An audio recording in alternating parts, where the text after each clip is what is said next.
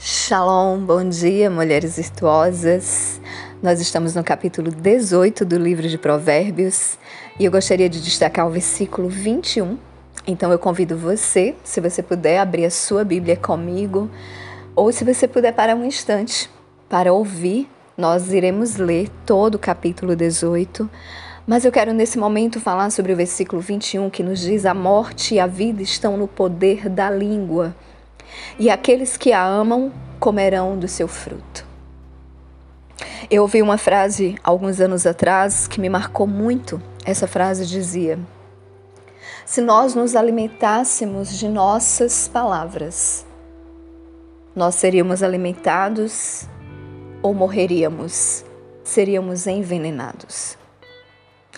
É algo para refletirmos, porque muitas vezes não atentamos para aquilo que falamos, mas a palavra do Senhor está dizendo que há poder na nossa língua, naquilo que nós declaramos. Há poder de vida, há poder de bênção, mas também há poder de morte, há poder de liberar maldição. Por isso, nessa manhã, o Espírito Santo nos faz refletir sobre o que temos falado porque normalmente aquilo que alimentamos é o que determina não somente as nossas vidas, mas a vida daqueles que nos ouvem, daqueles que nos cercam. É o fruto de nossa boca, é o fruto de bênção ou o fruto de maldição. Amém, mulheres, que nós venhamos refletir sobre isso. É algo para pensarmos sobre o que falar. E no início da semana eu falei sobre reações. E normalmente nós falamos e não pensamos naquilo que falamos. Precisamos estar com os nossos corações alinhados com o Senhor, para que não venhamos liberar palavras de morte, mas que venhamos liberar palavras de vida. Amém? Vamos juntas então na leitura? Versículo 1. O homem que se isola busca seu próprio desejo. Procurou e intermediou com toda a sabedoria. Um tolo não tem prazer no entendimento, mas isso o seu coração pode descobrir por si mesmo. Quando vier o perverso, vem também o desprezo, e com a ignomínia a vergonha. As palavras da boca de um homem são como águas profundas, e a fonte da sabedoria como um ribeiro que corre. Não é bom aceitar a pessoa do perverso para derrubar o justo em juízo. Os lábios de um tolo entram em contenda e a sua boca pede por pancadas.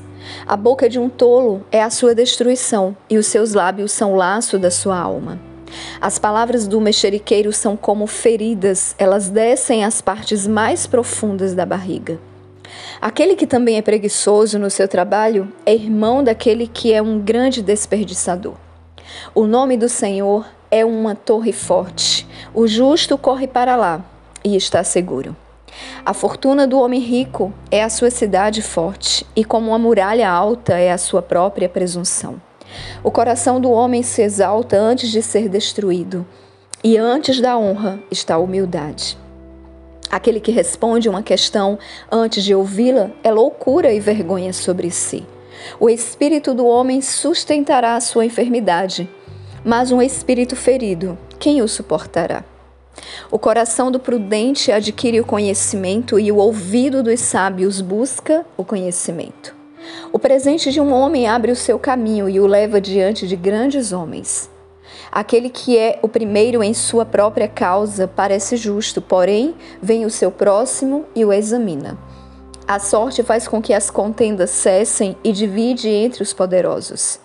O irmão ofendido é mais difícil de se conquistar do que uma cidade forte, e suas contendas são como as barras de um castelo.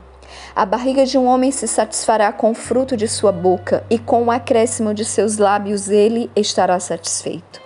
A morte e a vida estão no poder da língua, e aqueles que a amam comerão do seu fruto. Aquele que encontra uma esposa acha uma coisa boa e obtém o favor do Senhor. O pobre usa súplicas, mas o rico responde com dureza. Um homem que tem amigos deve mostrar-se amigável, e há um amigo mais chegado do que um irmão.